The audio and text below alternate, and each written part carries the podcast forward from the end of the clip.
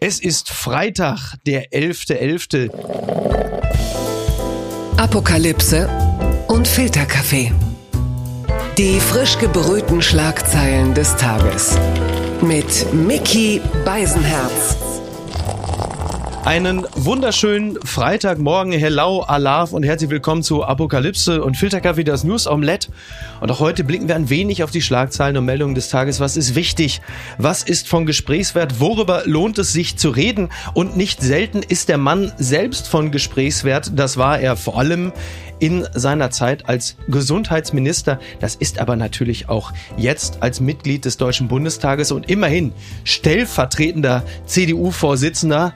Noch möchte ich mal sagen, ich sage Guten Morgen, Jens Spahn. Schönen guten Morgen, Mickey Beisenherz. Herr Spahn, ich äh, stelle fest, äh, vor ein paar Wochen war es noch etwas Besonderes, Jens Spahn zu Gast zu haben. Jetzt stelle ich fest, der Mann ist überall. und meine Frage ist, sind wir hier so bedeutend oder sind Sie so mitteilsam? Haben Sie was gut zu machen, Herr Spahn? Nein, ich mache einfach meine Arbeit. Ich opponiere. Also, ja, aber überall. Demnächst sind Sie, Sie können Sie ausschließen, Herr Spahn, können Sie ausschließen, dass Sie nächstes Wochenende bei Wetten das auf der Couch sitzen? Kann ich ausschließen. Okay, gut. Dann ich weiß, ich weiß auch gar nicht, nach, nach Mickey Beisenherz am Morgen kann ja eigentlich auch nicht mehr viel kommen, oder? Sie sind ein absoluter Medienprofi. Ich bin wiederum absolut willens, auf billige Schleimereien einzufallen. Bitte. Gefällt mir sehr gut. Das gibt's doch gar nicht. Demi Moore wird heute 60 Jahre alt, also das meiste von ihr. Wie stehen Sie zu dieser Frau, Herr Spahn? Also ich bin jetzt äh, da kein Demi Moore-Fachmann, ehrlicher gesagt. Äh, Liebe scheint ja jung zu halten. Also Bruce ja. Willis, äh, Ashton Kutcher, wenn ich es richtig im Kopf habe. Ja. Jetzt ja. hat's ja, glaube ich, gerade einen Koch am Start. Also insofern, Liebe hält jung. Da sind Sie besser informiert als ich. Ich weiß ich aber einen Mann auch. zu Hause, der sich auskennt. stimmt, ja, stimmt, stimmt, stimmt. äh, es ist ja auch nicht nur Demi Moore, die äh, Geburtstag feiert, sondern auch äh, ein gewisser Friedrich Merz, also Stimmt. Ihr Parteivorsitzender. Jetzt kommt natürlich die Frage, Herr Spahn, haben Sie einen Kuchen gebacken? Wird es eine Karte geben? Singen Sie ihm ein Lied? Was wird passieren? Worauf steht Friedrich Merz? Oder sagt der Kinder, ich hab doch schon alles, bis auf die Kanzlerschaft? Was kommt da? Ich werde ihm einfach gratulieren, lieber Friedrich. Herzlichen Glückwunsch zum Geburtstag. Wie, das ist alles? Da nix irgendwie kein, Naja, weiß ich nicht. Geburtstag ist ja jedes Jahr. Also insofern- ja, der eben. Ja, aber eben. in dem Alter weiß man es ja umso mehr zu schätzen. Vielleicht ein Massagegutschein oder sowas. ne? Oder einmal Trip mit dem Flixbus in die Ukraine. Gibt so viele Sachen, die man verschenken kann. Naja, wir schenken uns ja heute erstmal noch eine schöne Debatte zu Kernenergie. Ist doch auch ein Geschenk. Mm, Mm. Fantastisch. oh Gott, ja gut. Die wird uns heute auch noch mal ganz kurz begegnen. Aber zunächst einmal das hier. Die Schlagzeile des Tages. Bürgergeld nimmt erste Hürde. Das berichtet die Süddeutsche Zeitung. Die Ampelkoalition setzt sich im Bundestag nach einer heftigen Debatte im Streit um die Ablösung von Hartz IV durch. Doch ob die Reform pünktlich kommt, bleibt unsicher. Naja, das ist so, der Bundestag, der stimmte ja am Donnerstag ab für das sogenannte Bürgergeld. Es soll das bisherige Hartz IV-System ersetzen. Es ist aber nicht ganz klar, ob das wirklich am 1. Januar so kommt, denn die Union droht damit, das Vorhaben im Bundesrat zu blockieren. Die Entscheidung in der Länderkammer soll voraussichtlich am kommenden Montag fallen. Nun sind Sie ja ein Mitglied eben dieses Bundestages und da kommt natürlich die Frage, Herr Spahn, Sie haben natürlich als, als Mensch, als sozialer Mensch äh, für das Bürgergeld gestimmt, nehme ich an. Nein, habe ich nicht, weil der Begriff ja schon irreführend ist. Meine Vorstellung vom Bürgerlichsein, ähm, übrigens auch mein christliches Menschenbild, heißt schon, dass man auch äh, sich einbringt mit dem, was man leisten Ja. kann. Jeder Mensch hat ein paar äh, Gaben und Tugenden mitbekommen. Und derjenige jedenfalls, der arbeitsfähig ist, wir reden ja hier nicht um äh, Menschen mit Krankheiten, Behinderung, allein jetzt aus welchem Grund auch immer man nicht arbeiten könnte, sondern jemand, der arbeiten kann, Ja. meinetwegen der 26-jährige junge Mann, Mhm. äh, der soll doch bitte auch angebotene Arbeit, angebotenen Deutschkurs, angebotenen Integrationskurs, angebotene Ausbildung Aber das macht er doch auch. annehmen. Das will er doch auch, das, oder? Äh, na, nicht alle. Äh, und diejenigen, Aber hält das Bürgergeld ihn davon ab? Ist das Bürgergeld, ist das so voluminös, die 502 Euro, dass jemand sagt, ich bin jetzt 26, man kann von 500 Euro in Deutschland Naja, sich so richtig ja- schön Herr Beisen- lauen Lenz Herr machen? Beisen, jetzt ist ja mehr als 500 Euro. Es, äh, es sind die Heizkosten, es ist die Miete, die übernommen wird. Aber nur im angemessenen Rahmen, Herr Spahn. Ja, ich will Ihnen doch nur äh, sagen, wenn Sie mich lassen, dass das äh, insgesamt, wenn man alles zusammenrechnet, äh, muss da äh, vielleicht nicht eine alte Omi lang für stricken, aber doch schon viele Leute in Deutschland jeden Morgen für aufstehen und arbeiten gehen, um das gleiche Geld zu haben. Und ich finde, ein, Aber die ich, darf ich mal eben, gehen? eben einen Satz Ja. zu Ende sagen? Ich merke ja schon, Ja. dass Sie ein großer Fan vom Bürgergeld sind, ist ja auch okay. Aber dann lassen Sie mich eben kurz erläutern, warum ich das äh, grundsätzlich anders sehe. Ähm, weil ich finde, dass wenn jemand arbeiten kann Mhm. und dann angebotene Arbeit oder eine angebotene Fortbildung, Weiterbildung, Deutschkurs nicht annimmt, Mhm. dann muss es möglich sein, auch Leistungen zu kürzen, äh, weil jeder, der sonst nicht zur Arbeit erscheint, ja am Ende auch irgendwann Konsequenzen äh, sieht. Äh, und das finde ich einfach widerspricht allem, jedenfalls, was ich für Sozialstaat halte. Sozialstaat heißt auch, man bringt sich ein. Aber es würde die Ampel ja auch machen. Also die Ampel lässt es ja auch nicht ewig durchlaufen. Es geht ja dann eher um die Zeiträume, oder? Und das, was derzeit von Unionsseiten häufig zu hören ist, ist die und das wird ja von Menschen wie zum Beispiel Ulrich Schneider vom Paritätischen Gesamtverband ja auch so als, ich benutze den Begriff Fake News jetzt mal deklariert, dass immer so getan wird, als würden die Arbeitenden am Ende genauso viel haben wie die Nicht-Arbeitenden. Und das ist ja nicht wirklich haltbar, wenn man es mal komplett durchrechnet, oder?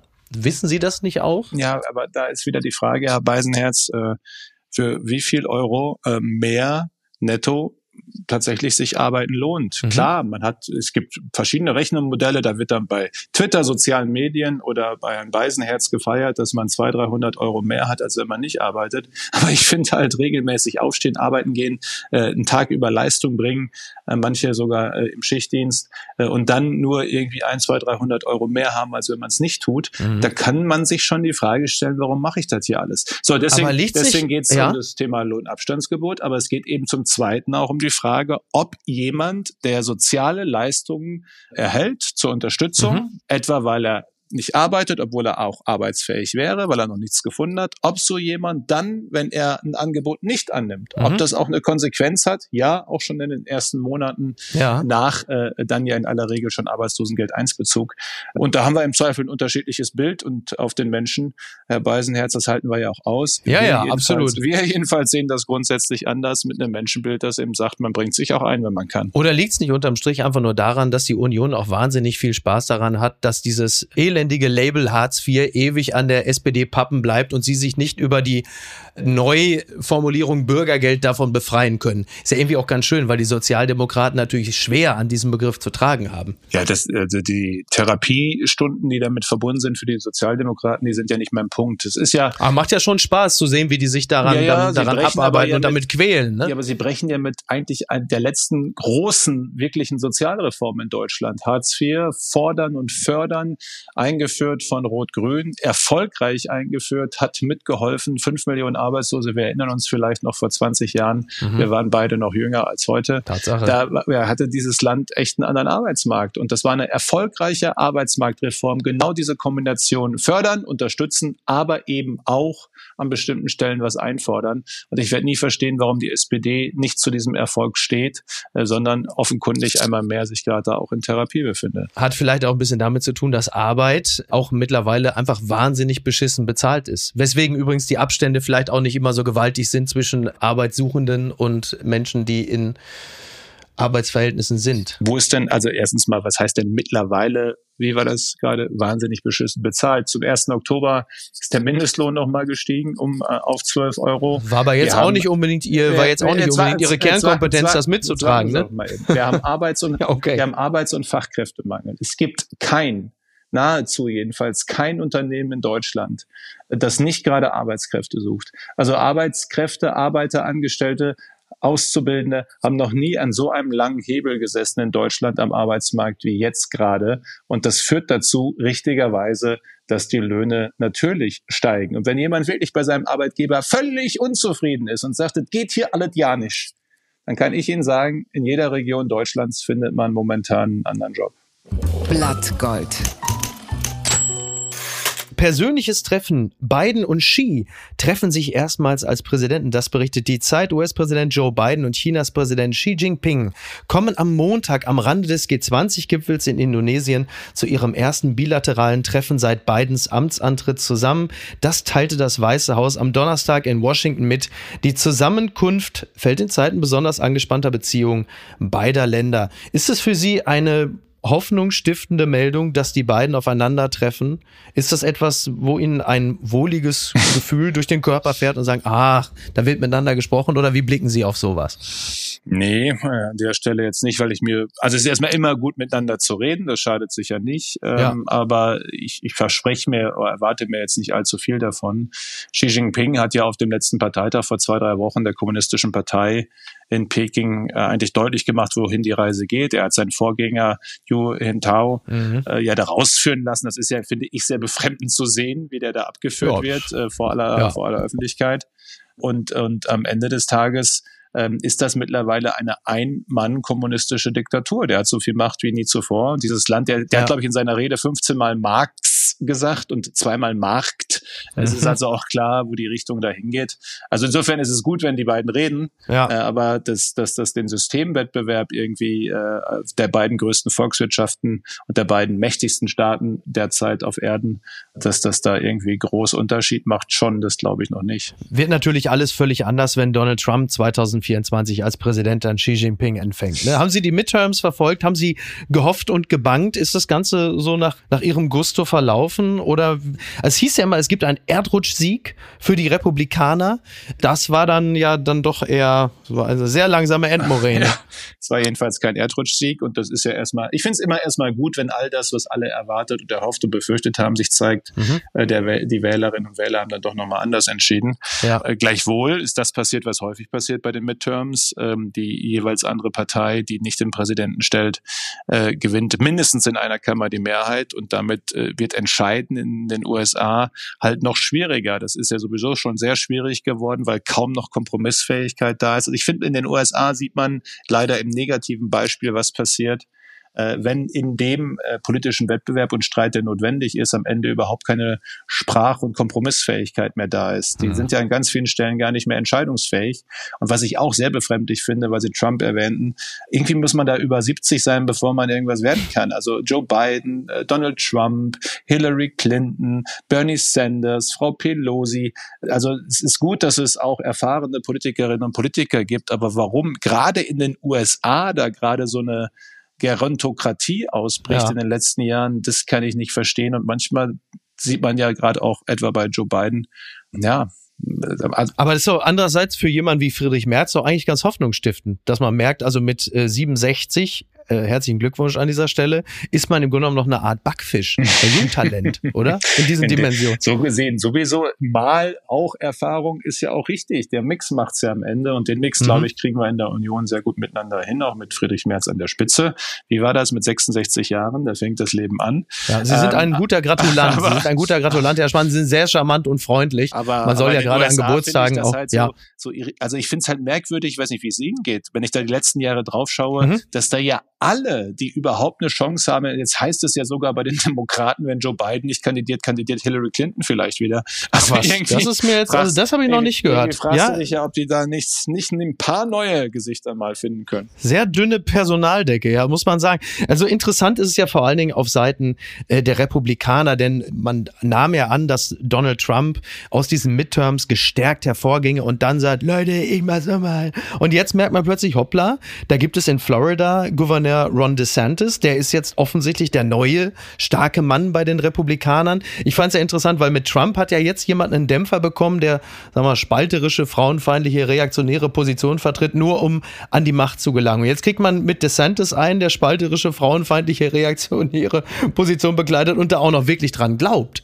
Das, ich weiß jetzt gar nicht, was finden Sie denn persönlich schlimmer? Also jemand, der es wirklich, der es wirklich fühlt oder jemand, der es auch deshalb ist, weil er weiß, dass es bei Leuten gut ankommt.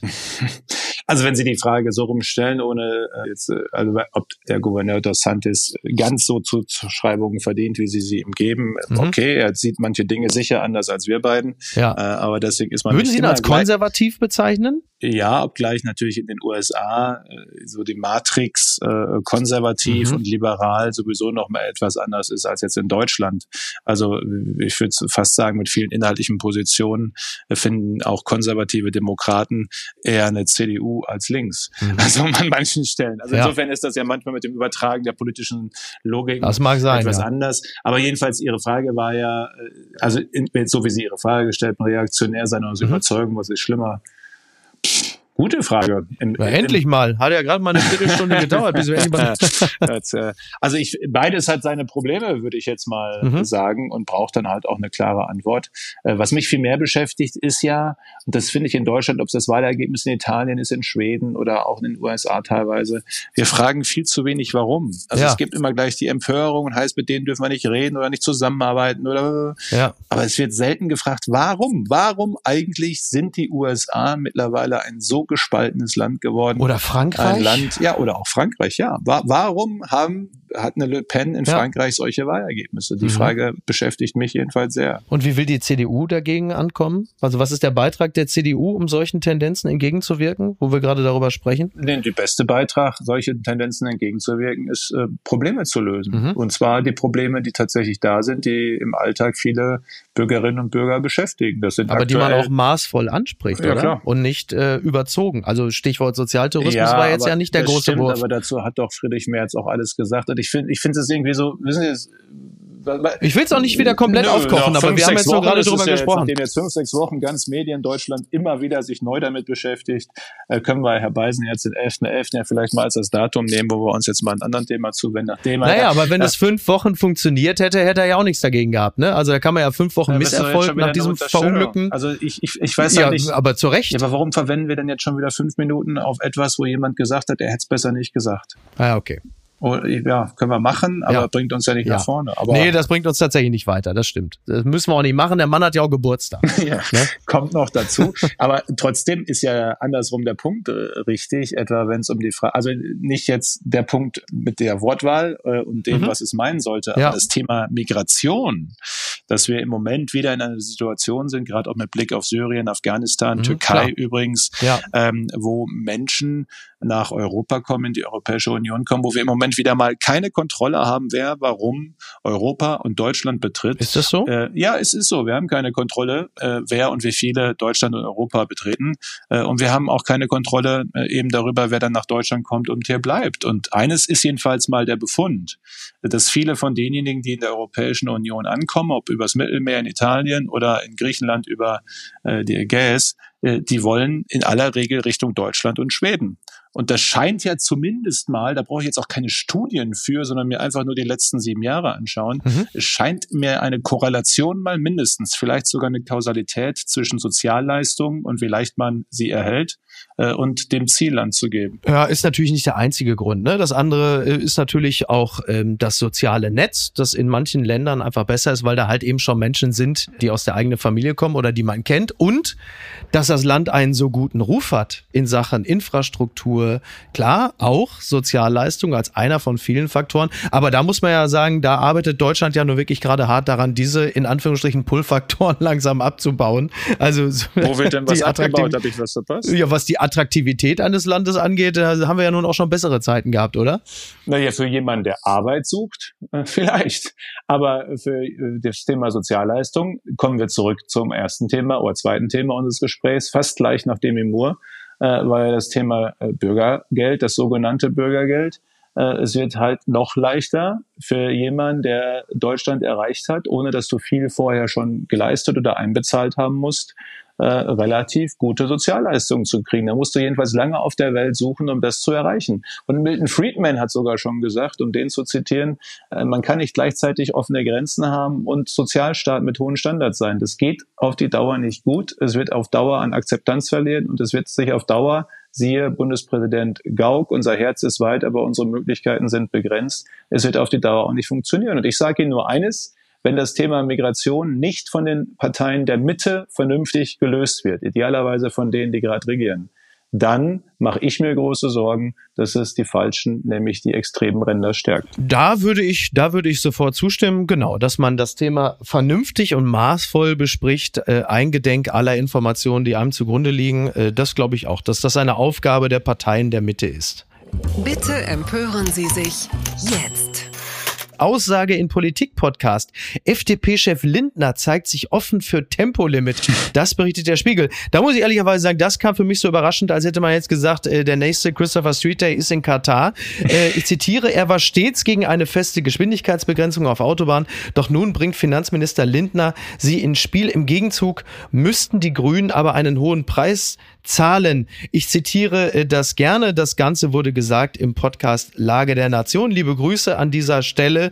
Und ja, also so ganz ohne geht's natürlich nicht, denn Christian Lindner hat im Grunde genommen das Tempolimit in Geiselhaft und lässt es erst frei, wenn die AKW länger laufen. Und ähm, da frage ich Sie jetzt, Herr Spahn, Sie, die Sie ja privat sowieso nie schneller als 130 fahren, was halten Sie von diesem Manöver? Naja, es ist offenkundig das, was Sie sagen, ein Manöver mit der Verknüpfung mit den Kernkraftwerken. Also für eine Zeit, wenn das der Kompromiss der Ampel ist, äh, zu sagen, wir lassen die Kernkraftwerke bis Ende 24 laufen und dafür gibt es bis Ende 24 ein Tempolimit. Mhm. Also dann kann das ja ein guter Kompromiss sein. Das Tempolimit in Wahrheit löst kein Problem, weil wir haben ja kein Ölproblem. Wir haben auch jetzt kein Problem, dass wir irgendwie unsere Autos nicht ans Fahren kriegen würden.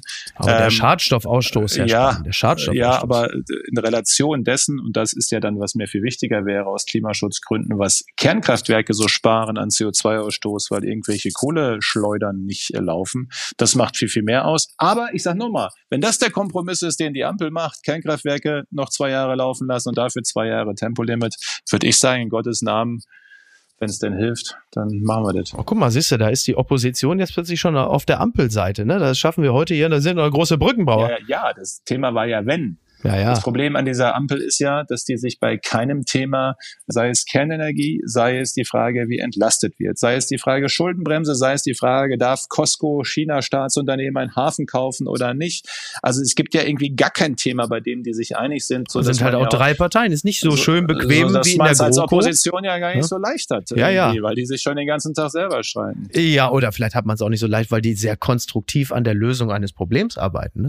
Naja, die, die Probleme werden in aller Regel gelöst durch Entscheidungen. Und wissen, ich bin ja jemand, der jetzt auch schon in einer Krise hat äh, regieren äh, dürfen müssen, wie sie wollen. Wir haben es mitbekommen. Und deswegen, deswegen werde ich zum Beispiel nie kritisieren, werbe da auch in der Fraktion für, nicht kritisieren, wenn schnell entschieden wird und dass man dann nach einer Zeit sich auch mal korrigieren muss. Ja. Äh, Moment das, mal, haben Sie den Begriff Chaosumlage nicht auch sehr schnell verwendet, als das Ding nee, noch gerade im nee, Werden nee, war? Sie saßen noch bei mir bei NTV, da haben Sie noch ganz begeistert den Begriff Chaosumlage das benutzt. Das stimmt, aber da war sie, da war schon äh, absehbar klar. Ach so, das haben Sie schon antizipiert. Nee, das war schon klar. Hat ja die Koalition schon selbst begonnen rauszuarbeiten, dass das Pferd schon totgeritten war, als es noch zwei Monate weiter geritten wurde. Ja. Das ist nämlich mein Punkt. Nicht die schnelle Entscheidung ist zu kritisieren, die manchmal auch dann zu korrigieren ist, sondern die Nichtentscheidung ist doch hier seit Monaten zu kritisieren. Und deswegen hängen wir doch an vielen Stellen in der Kurve. Bäcker wissen nicht und Familien wissen nicht, was sie beim Gaspreis im Winter erwarten, äh, weil wir halt irgendwie seit gefühlt sechs Monaten drüber reden. Bei Kernenergie ja das Gleiche. Und das finde ich ist äh, dann eben das größere Problem, nicht zu entscheiden, weil man sich nicht einig wird. So, wenn deswegen jetzt Herr Lindner, da waren wir ja gestartet, mhm. einen Vorschlag macht, der jetzt mal zu einer Entscheidung führt, die einen Unterschied macht, in Gottes Namen. Naja, also Lindner, der fürs Tempolimit ist, das ist dann aber wirklich kurz vor Habeck, der den Kotau vor den Kataris macht, oder? Das geht dann wirklich ans Eingemachte. Das ist dann schon der große Schmerzensmann. Das stimmt, aber wie gesagt, er hat es ja mit den Kernkraftwerken verbunden. Das wäre jetzt aus meiner Sicht das Hauptargument. Ich fände es ziemlich wichtig, dass diese drei Kernkraftwerke äh, zwei Jahre laufen und klimaneutral Energie produzieren. Ich werde nie verstehen, warum Grüne lieber so ein DDR-Kohlekraftwerk in Jenschwalde wieder ans Netz nehmen, das Arsen, Kupfer, Blei, alles mögliche Zeug in die Luft pustet. Äh, das lassen die lieber laufen als ein Kernkraftwerk. Das ist schon verrückt. Die unbequeme Meinung. Klimaprotest nicht vom Thema ablenken, bitte. Das sagt Julia Haag in der Berliner Zeitung. Ein Richter sieht in den Aktionen der letzten Generation keine Nötigung. Das wirkt erfreulich besonnen. Problematisch ist etwas anderes und problematisch ist natürlich vor allem, dass das sich echauffieren über die Aktion der letzten Generation natürlich ein bisschen vom Kern ablenkt und das ist der der Klimawandel. Jetzt wurde ja im Bundestag äh, unter anderem ja auch über eine Strafverschärfung für Klimaprotestierende debattiert. Wofür haben Sie gestimmt? Was war Ihr Punkt? Was haben Sie gesagt? Alle jetzt erstmal in Präventivhaft oder was war so Ihr Ansatz? Es geht ja nicht für eine Strafverschärfung, ja, auch für eine klare Antwort des, äh, des Rechtsstaates. Mhm. Ähm, weil es halt immer um die Frage geht, also man kann in diesem Land wirklich überall demonstrieren, man kann seine Meinung äußern, man kann sich auf die Straße stellen, den ganzen Tag schreien, Ja. alles okay. Man kann es auch wirklich mit nahezu jeder Meinung tun, auch okay aber halt äh, hier beständig äh, durch sich an die, irgendwas dran kleben, Mhm. äh, den Verkehr lahmlegen, mit Folgen im Übrigen für ziemlich viele Menschen und zwar nicht nur wirtschaftlichen Folgen, seelischen, gesundheitlichen, sonstigen Folgen. Was sind seelische Äh, Folgen? Was, wenn man seelische Folgen, wenn ja, man eine halbe Stunde zu spät zur Arbeit kommt oder welche seelische es geht Folge? ja nicht nur um die, die zur Arbeit kommt. Es ist, ich kenne manche Familie, jedenfalls hier in Berlin, die schon ziemlich im Stress gelandet ist, weil halt der ganze Tag durcheinander kommt. Es hat für viele ziemliche Stressfolgen. Können Sie jetzt sagen, Sie und ich? Nein, Stau hat so mich, sehr. Stau hat mich auch schon Aber- gestresst. Also ich will nicht so tun, als kenne ich das nicht. Aber, aber, aber dann kann man natürlich sagen, das ist das, was man erreichen will, aber es hat halt noch andere äh, Folgen, wie wir Ja. jetzt gesehen haben bei dem Rettungswageneinsatz. Was wir jetzt ja auch sehen, ist die erste Zerstörung, die Zerstörung von Ticketautomaten. Ich frage mich immer, Mhm. äh, wir, wir sehen in, in manchen Städten im Übrigen auch schon, wie, wie Autos, SUVs zerstört werden, Ja. Gewalt gegen Sachen. Komfort ist nicht gut, aber im was- was- Kern, aber wie im weit gehen wir Kern, denn? Machen wir dann Ja. noch Gewalt gegen Menschen als nächsten Schritt und sagen dann auch, ist nicht gut, aber nun ja, es ist halt Protest. Also irgendwo ist halt eine Grenze des Klar. Protestes und dessen, was ein Rechtsstaat akzeptieren soll. aber liegt der Fokus nicht trotzdem auf dem falschen Bereich, dass man quasi die, die Mental Power darauf verwenden sollte, zu überlegen, wie kriegen wir denn diesen Klimawandel jetzt gelöst? Also, dass Darf man, ich eine Frage stellen? ja klar. Ich habe mal eine Frage. Wenn, wenn jetzt nicht Klimaaktivisten, sogenannte oder Mhm. Ah, ich tatsächliche, ahne, ich ahne, sondern- worauf es hinausläuft. Ja, Ja, sagen wir jetzt mal die AfD oder Mhm. die Identitären. die sind auch für einen Klimawandel, aber für einen würden, anderen. Würden, ist jetzt egal, worum es geht. Würden für ihr Anliegen Ja, dass die so richtig empfinden, wie die äh, Klimaaktivisten da ihr anlegen. Die würden sich dafür der gleichen Mittel bedienen. Würden sie da eigentlich auch genauso verständnisvoll sagen, lass uns doch mal über deren Themen reden? nein, natürlich und nicht, nicht. darüber und nicht darüber, dass die hier die Gemälde versauen und dass die hier sich auf Aber- die aber Straße das- pappen. Ja, ja. ich, mein Eindruck ist, dass das Verständnis halt bei uns immer dann groß ist, wenn das die scheinbar gute Sache ist, die man irgendwie selbst vor allem auch so will, so ein Mainstream, äh, das aber sobald jemand anderes. Ja, und das ja, ist übrigens das, was ja passiert. Die Identitären haben ja angefangen, nach und nach sich der Protestmittel der Linken äh, zu bedienen. Äh, und, und das wird ja dann auch an der Stelle passieren. Ich weiß Ja. nicht, ob das klug ist auf die Dauer für eine Gesellschaft, äh, wenn man das halt alles so zerfasern lässt, äh, an der einen Stelle für die vermeintlich gute Sache, weil dann wird es auch schwer zu argumentieren. Nur, nur, dass, nur, dass natürlich die Klimaaktivisten, Klimaaktivistinnen, äh, sagen wir mal, die Welttemperatur um ein, zwei Grad zurückdrehen wollen und die Identitären und die AfD äh, die Gesellschaft um ein paar Jahrzehnte. Das halte ich jetzt vielleicht aber es als, ist, als Ansatz. Ja, aber ist ein, also ist, ich halte es für völlig falsch, was die wollen, aber es ist ein politisches Anliegen wie das andere auch. Und was, was ist das eigentlich für eine Vorstellung von einer freien, offenen, pluralen Gesellschaft, wenn Herr Beisenherz oder Herr Spahn darüber entscheiden, welches Anliegen jetzt ein berechtigtes ist oder nicht? Ich meine nur eher die, die, die Fokussierung darauf, wie können wir jetzt gegen die vorgehen, um daraus, ich sage es jetzt mal bewusst, ein bisschen moralisierend, daraus politisches Kapital zu schlagen. Also Alexander Dobrindt, ne, Vorsicht, Klima-RAF, ich höre dir trapsen. Also sollte man nicht den Fokus auf andere Dinge legen, um Dinge zu lösen, anstatt jetzt äh, die Bürgerinnen und Bürger vor denen zu warnen, Naja, dann können doch einfach diejenigen, die sich auf die Straße kleben, auch den Fokus woanders hinrichten und schon das Problem gelöst. Die könnten zum Beispiel einfach Aber eine interessiert ja die keinen könnten mehr? Einfach, die könnten einfach eine Ausbildung machen zum Klimaelektriker äh, und einfach wirklich einen Unterschied machen, weil die Energiewende und die Klimaneutralität scheitert gerade daran, dass wir zu wenig Fachkräfte haben. Also wenn die wirklich einen Unterschied machen wollen, können sie einfach eine Ausbildung machen. Die gute Tat des Tages. Muss ich ein schlechtes Gewissen haben, wenn ich WM gucke?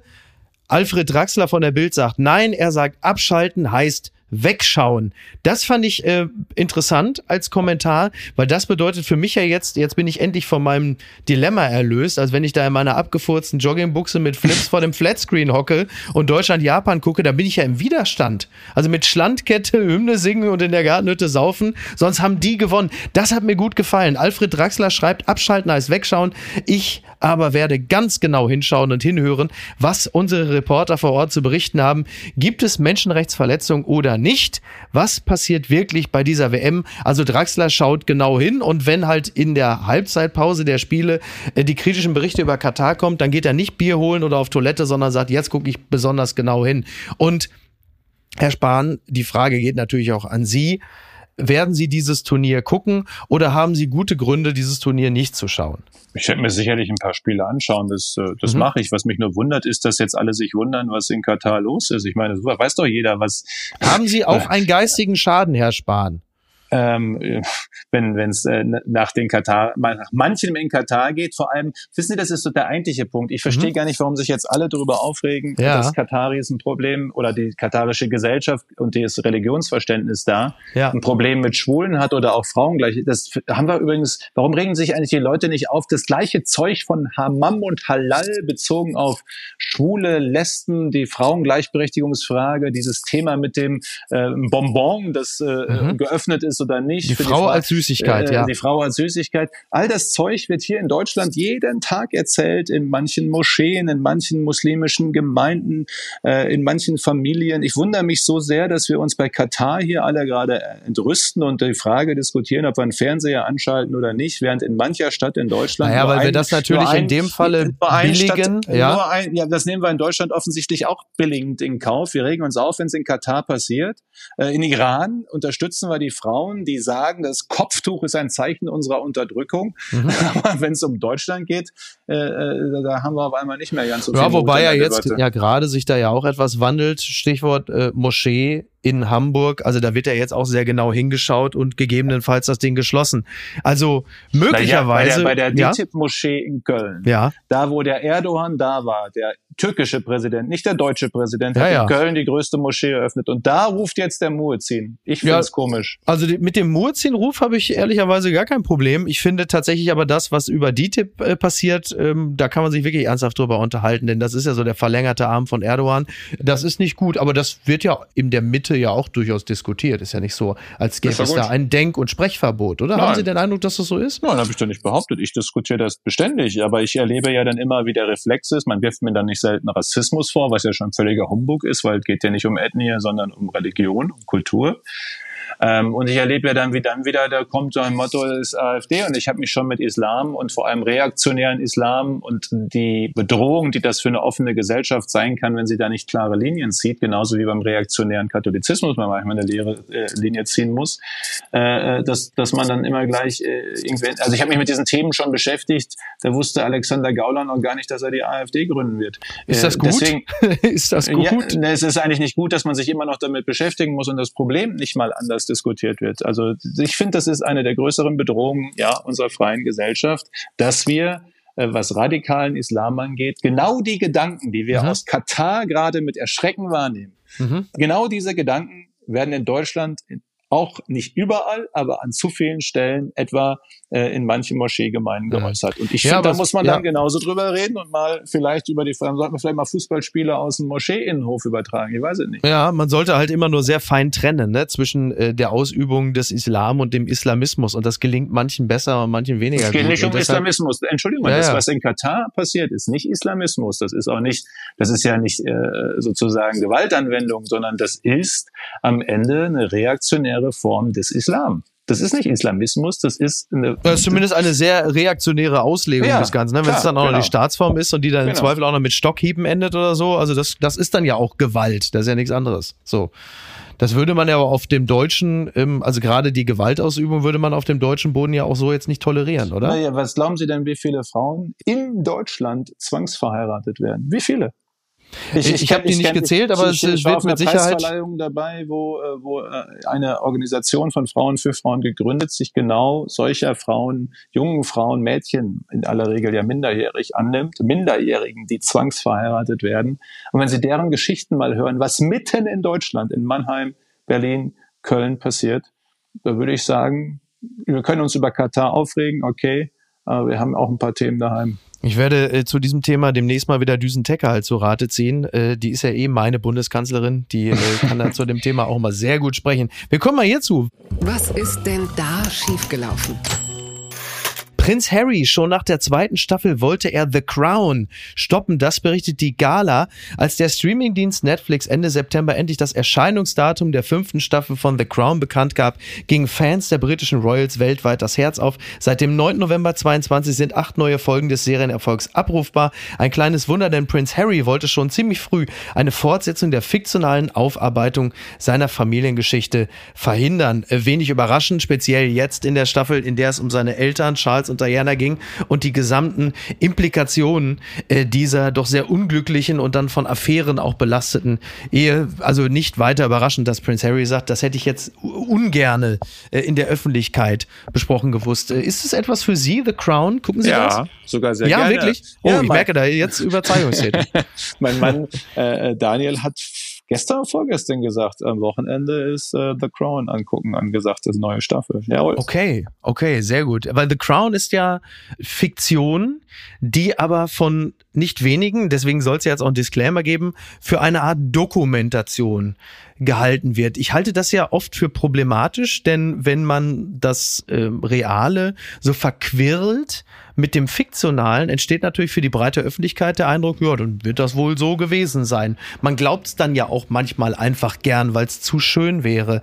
Ähm, sollte es da einen entsprechenden Button geben? Vorsicht, äh, zu viel Fiktionales drin, inspiriert von wahren Ereignissen? Oh, ja. Nehmen Sie das alles so wahr und sagen, so nee, war es wohl? Was oder? wir, was wir machen oder gemacht haben, jetzt gerade bei den ersten Staffeln, die jetzt zu Lebzeiten nicht mitbekommen habe, so die ersten Jahre, Jahrzehnte mhm. der Königin, ist einfach immer parallel mal ein bisschen äh, ins Geschichtsbuch zu schauen, online. Oh, oder, das ist aber schon analog. elaboriertes Gucken. Ja, ja, aber das Spannende Betreutes ist. Betreutes Brownieren. Aber das Spannende ist ja, du siehst, die, also die Geschichten zumindest mal äh, hat es schon auch so gegeben. Mhm. Und ich fand das insofern ganz, ganz lehrreich, dass es immer auch Fiktion ist und das Film immer auch die Dinge verdichtet oder ausschmückt. Okay, ja. aber im Großen und Ganzen fand ich das eher historisch lehrreich. Äh, Jetzt sind Sie ja nun selber äh, gerade auch äh, das Objekt der Betrachtung. Sie haben mit Aljoscha Pause zusammen eine Dokumentation produziert. Also Aljoscha Pause hat Sie begleitet über fünf Jahre. Second Move Kills heißt die Dokumentation. Äh, da gibt es wiederum Leute, die sagen, das ist ja so gut gelaufen. Äh, das ist ja fast zu schön, um wahr zu sein, diese Dokumentation. Wie glücklich sind Sie damit? Denn Sie kommen ja erschreckend gut weg bei der ganzen Doku. Wie oft haben Sie Hand angelegt und gesagt, pass mal auf, da komme ich jetzt nicht so gut rüber? Nullmal. Ich habe das Ding, hätte ich jetzt mal gesagt, die Doku zum ersten Mal und auch noch nicht mal ganz äh, gesehen, äh, in den letzten zehn Tagen mir immer mal wieder Elf angeschaut. Stunden, elf Stunden Spahn. Sind Sie so spannend, Herr Spahn? Mussten es elf Das war- Stunden sein? äh, Hätte die Hälfte nicht auch Weiß, getan. äh, wissen Sie, ich war, äh, Herr Beisenherz, wirklich nur Objekt an der Stelle. Ich äh, habe ja mit dem Projekt ansonsten äh, nicht, also ich habe weder geschnitten noch äh, Ja. die Rechte da, da, davon, sondern das, die hat der Pause und dann ja Mhm. verkauft. Äh, und daraus ist dann diese neunteilige, äh, zehn, elfstündige äh, Dokumentation entstanden. Alles nicht meine Entscheidung, nicht mal Mhm. Ja. das Erscheinungsdatum. In Berlin Mitte gibt's ja schon die ersten, die sagen, oh, der Spahn wieder große Strategie jetzt hier mit der Doku. Ah, das ja. ist, nee, das war 2017, kam er Pause zu mir Mhm. äh, und, und, und fragte, hatte die Idee, ich hatte mich über ihn informiert, Grimme-Preisträger, hat äh, ja vor allem Fußballer auch schon ähnlich begleitet Genau, Mario Götze. und dachte mir dann, es gibt so viel Verschwörungstheorien und so viel Schauen auf die Politik immer erstmal in der Annahme, die wollen alle nur das Schlechte. Mhm. Vielleicht hilft ja auch so ein Blick. Äh, das war so mein Gedankengang. Aber Ja. weder Herr Pause noch ich wussten ja damals, äh, 2017, was in den nächsten fünf Jahren dann passiert. Jo. Und ich glaube, das waren dann spannende fünf Jahre. Ja, das finde ich ja sowieso den absoluten Wahnsinn. Das muss man ja wirklich sagen. Übrigens, weil Sie sagten, das Erscheinungsdatum. Es, es gibt eine interessante, also es gibt viele interessante Stellen, ja, aber es gibt ja äh, unter anderem diese Stelle, da fragt Aljoscha Pause Sie im Herbst 2020, gibt es denn eine Möglichkeit, dass Sie noch kandidieren? Und dann sagen Sie, naja, ausgeschlossen ist nix, sage ich jetzt aber auch nur Ihnen, weil Sie erst in zwei Jahren rauskommen. Dann grinsen Sie diabolisch, dann gibt's ein fieses, lautes Lachen. Die offizielle Antwort wäre jetzt irgendwie anders geworden. Und äh, später kommt dann noch, wir wollen ja ein Team sein, das gewinnt. Und dann müssen wir die nächsten Wochen mal schauen, ob das in der Aufstellung gelingt. Hm. Sind Sie ein guter Teamplayer, Herr Spahn, oder kann es nicht auch sein, dass Sie sich doch immer einen Hauch für besser halten als diejenigen, die sie da unterstützen müssen. Ich blicke jetzt auch mal ganz kurz auf das Geburtstagskind des heutigen Tages, dem wir natürlich ganz herzlich nochmal gratulieren wollen an dieser Stelle. Also Friedrich Merz. Ne? Absolut. Äh, und ja, ich denke schon, dass ich ein guter Teamspieler bin. Voraussetzung ist aber, dass alle im Woran macht sich das Äh, fest? Ich war noch gar nicht ganz fertig. Voraussetzung, so. ist, Voraussetzung ist, dass alle im Team sich als Team begreifen. Dann klappt es meistens gut. also sind die anderen schuld? Nein, das ist, ich habe da nur eine allgemeine Aussage getroffen. Mhm. Team funktioniert dann, wenn alle sich als Team begreifen. Dann Ja. funktioniert es besonders gut. Ähm, ja, Ne, weil es ist interessant, Sie haben unter anderem gesagt, ich sehe Friedrich Merz halt nicht als den Vorsitzenden oder den Kanzler dieser Republik für die 20er Jahre. Das sehe ich wirklich einfach anders. Haben Sie ihm das, also weiß er das auch? Weil der hat nämlich, glaube ich, der, der hält sich schon für den Kanzler der Republik für die 20er Jahre. Jetzt müssen Sie äh, sehen, das ist ja auch in seiner Zeit und in den Umständen gesagt worden. Ich habe mit Friedrich Merz äh, Ende Aber die 20er Jahre sind ja noch relativ frisch. Das stimmt. Ich habe mit Friedrich Merz Ende des letzten Jahres nach der Bundestagswahl mich ausgesprochen. Wir haben uns ausgesprochen. Ähm, da musste auch manches auf den Tisch, weil wir ja auch in einem politischen Wettbewerb miteinander waren. Zweimal direkt, indirekt in den letzten Jahren davor. Und ich finde, wenn man Dinge miteinander ausgesprochen hat in einem persönlichen Gespräch, dann kann man auch nochmal ein Stück neu starten. Und das machen wir ja. Und es klappt einfach gut in dem Team hier in der Spitze der Fraktion, in der Spitze der Partei. Und ich arbeite gern mit ihm zusammen, ob Sie es glauben oder nicht. Carsten Linnemann hat in der Doku gesagt, sie seien während der Pandemie am Limit gewesen. Wie, wie ist das konkret zu verstehen? Wie, wie sind oder wie waren sie, wenn sie am Limit sind oder waren? Also ich weiß jetzt nicht, was äh, Carsten Lindemann äh, damit äh, meinte. Äh, klar gab es Tage, äh, habe ja auch noch ein Buch geschrieben, wo ich das auch beschreibe, Mhm. Tage, vor allem ein am 8. März 2021, wo ich einfach auch mal durch war und es nicht mehr ging. Mhm. Also es war schon eine ziemlich fordernde Zeit.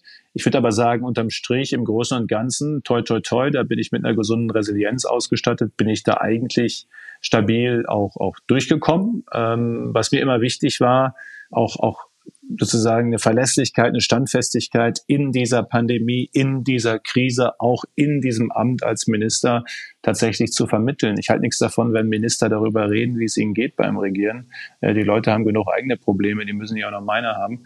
Äh, Aber im Rückblick war mir dann eben auch wichtig zu zeigen, auch da, wie sieht es manchmal hinter der Kulisse oder der Fassade, vielleicht manchmal sogar auch aus. Äh, Niemand ist immer stark, auch nicht ein Minister. Und wenn der Carsten Lindemann das gemeint hat, ähm, ja, dann Ja. war das, glaube ich, für uns alle eine Zeit, die gelegentlich ans Limit geführt hat. Auch, auch in mancher Familie zum Beispiel. Ja, ich gehe mal davon aus, mangelnde Belastbarkeit wollte er Ihnen höchstwahrscheinlich nicht unterstellen. Vermutlich nicht. Hoffe ich. Weiß ich nicht. Und, und Sie, Sie haben noch gesagt, und dann lasse ich es auch gleich dabei bewenden, mein Ex-Freund hat mal zu mir gesagt, bei dir muss immer alles so extrem sein. Was bedeutet das? Inwiefern? Inwiefern sind Sie extrem, Herr Spahn? Ehrgeiz? Was- Jetzt kommt immer gerne, wird immer gerne gesagt, Ungeduld. Was ist meine größte Schwäche? Ungeduld. Ach, Ungeduld. Naja, er, meint ja eher die, die Umstände, also das, eine Pandemie. Wenn, wenn du schon Gesundheitsminister bist, dann muss aber auch eine Pandemie dabei sein. Ach so, nach ach so, okay, oder, verstehe. Oder, oder wenn du Also Spahn greift immer ins Höchste, ganz Na, oben ins nein, Regal. nein, wenn, nein, wenn er schon Gesundheitsminister ist, dann muss wenigstens auch eine Pandemie Das kommen. gilt aber auch in anderen Bereichen. Er meinte es auch. Wenn wir, wir war ja auch mal jung hier in Berlin, wenn wir feiern gegangen sind, war richtig feiern gegangen. Oder Ja. wenn, weiß nicht, wenn es ist so manchmal, dass die Dinge ähm, auch in den, in den, in den persönlich politischen Ausschlägen manchmal eher die, die extremere Variante haben. Das macht das Leben spannend und abwechslungsreich, aber gelegentlich auch anstrengend. Das ist eine perfekte Überleitung zu äh, dem, dem allerletzten. Das ist sie jetzt. Die Wende. Heute ist nämlich der 11. Der 11. Der ist Karneval. Hello, hallo. Oh, da merke ich schon. Oh, oh, oh. Herr Spahn, Sie sind Münsterländer. Das ist, ich bin selber aus NRW. Das ist, mit Ausnahme, sagen wir mal, von Köln und Düsseldorf, ist doch Münsterland eine Karnevalistenhochburg. Da müssen Sie doch jetzt alleine schon, um sich volksnah zu gehen, heute hin und dann aber mal richtig da einen losmachen, oder?